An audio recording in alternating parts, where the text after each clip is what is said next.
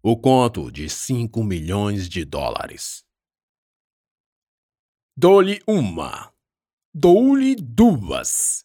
Cinco milhões? Alguém dá mais? Cinco ponto cinco. O leiloeiro suspendeu o martelo no ar. Fintou os presentes que, instantes atrás, se digladiavam entre lances. Senhoras e senhores no ápice do glamour, da gala e do poder, flutuantes em joias e trajes, cujos preços vestiriam um país qualquer do continente africano, onde a fome ainda mata. Vendido! Ele disse ao arriar abaixo o martelo de madeira e marfim. Ao estalar da paulada seca, seguiu-se uma salva de palmas. O objeto leiloado era um conto escrito por Lucien Lacan, o maior escritor ainda vivo chegar ao Palácio de Versalhes, horas antes de se iniciar os lances. Escreveu o conto ali mesmo e aguardou o leilão, sentado numa das mesas adornada por seda real. Meus parabéns, Monsieur Bisson! O leiloeiro congratulou o arrematante, que pela tradição leria o conto do púlpito. Senhor Visson passou por Lucien Lacan. Apertou a mão do escritor, não sem antes estranhar os curativos de band-aids e esparadrapos nas falanges da mão direita. Depois cumprimentou o leiloeiro, e dele recebeu o pergaminho. Visson, deveras apreensivo, limpou a garganta. Um pouco nervoso de início, é verdade, mas logo se soltou. Fez agradecimentos casuais, pôs os óculos e começou a ler. Eu sou Lucien Lacan. Estou no Palácio Versalhes para escrever um conto e leiloá-lo com direitos autorais renunciados, a impedir para sempre sua publicação. O preço não será inferior a 5 milhões de dólares. Creio eu. O arrematante terá sorte. Deveria custar mais. Senhor Visson parou, sorriu e fez um ufa, como se a se livrar de um receio de mau negócio. Todos murmuraram sorrisinhos. Depois continuou. Vim à França com minha esposa. Todos sabem que minha primeira morreu num atentado à bomba em Argel, durante a Guerra de Libertação da Argélia, em 62. Sou francês, mas Ramila era argelina, negra e de uma família inteiramente muçulmana. Morreu enquanto lutava contra a França invasora, contra o fundamentalismo islâmico, contra a opressão em face das mulheres, contra o racismo, contra a desigualdade social e a pobreza, contra tudo que está aí, e que esse povo à minha frente nem faz ideia do que é. Visson parou. Sorriu sem graça, imaginando ter lido uma piada. Mas ninguém riu. E então, embaraçado, pigarreou e recomeçou.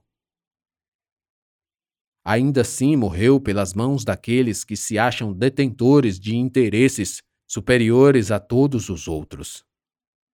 Ficou minha filha, minha bela e negra Kadija, que me lembra muito a mãe. Hoje completa 21 anos. E eu só queria largar tudo, inclusive esse conto, para desfrutar de sua presença. Tudo que sou, sou por causa da mãe de Kadija. A senhora Lacan não pensa assim. Você não é nem louco de cancelar. Me disse quando desembarcamos ontem na estação.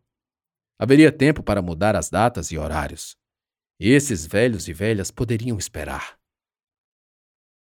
Um desavisado da plateia sorriu sozinho. Mas minha esposa russa insistia em dizer o contrário. É um evento que reúne um quarto do PIB mundial. Não há a mínima chance de adiamento. E é melhor se animar. Você não pode manter essa expressão todo o tempo. É necessário trabalhar a imagem. Grunchenka repetia a ponto de me enlouquecer. No futuro, os melhores escritores serão escolhidos pela quantidade de adoradores. Sei disso porque reconheço que sou um péssimo escritor. Tudo que fiz foi me apoiar num fato de importância mundial, com apelos sociais e, por sua vez, midiático. A morte da esposa candidata ao Nobel da Paz e a conversão de todos os royalties para fundações beneficentes só atraíram olhares para a qualidade da obra de Lucien Lacan. E hoje escrevo esse conto que algum idiota. Senhor Visson estancou. Olhou para os presentes, todos imóveis, aguardando a continuação.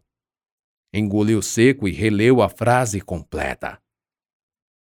E hoje escrevo esse conto que algum idiota arrematará para se sentir melhor, sabendo que o valor vai para os refugiados da guerra na Bósnia.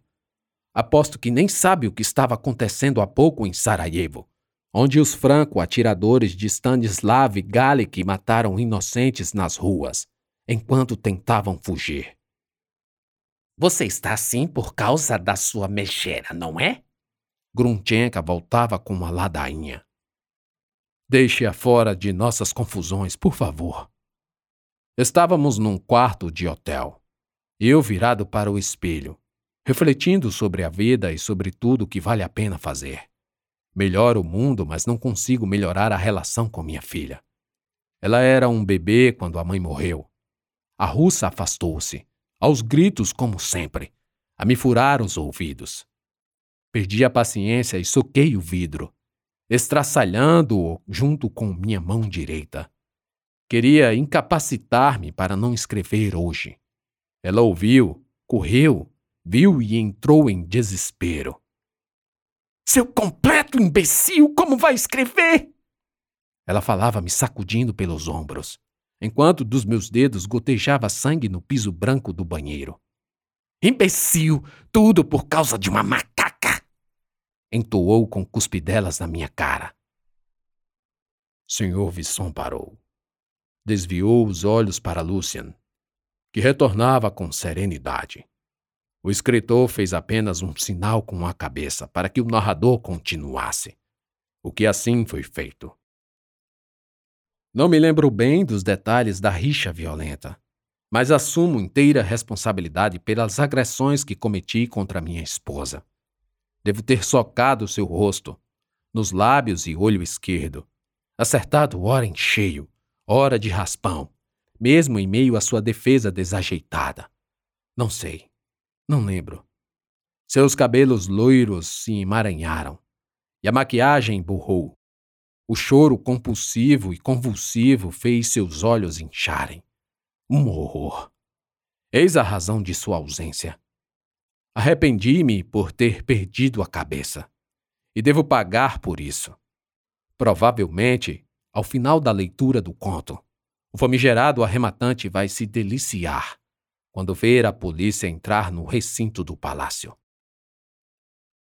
Senhor Visson quase não terminou as últimas palavras, e policiais da patrulha francesa irromperam entre os presentes, indo ao encontro de Lucien Lacan.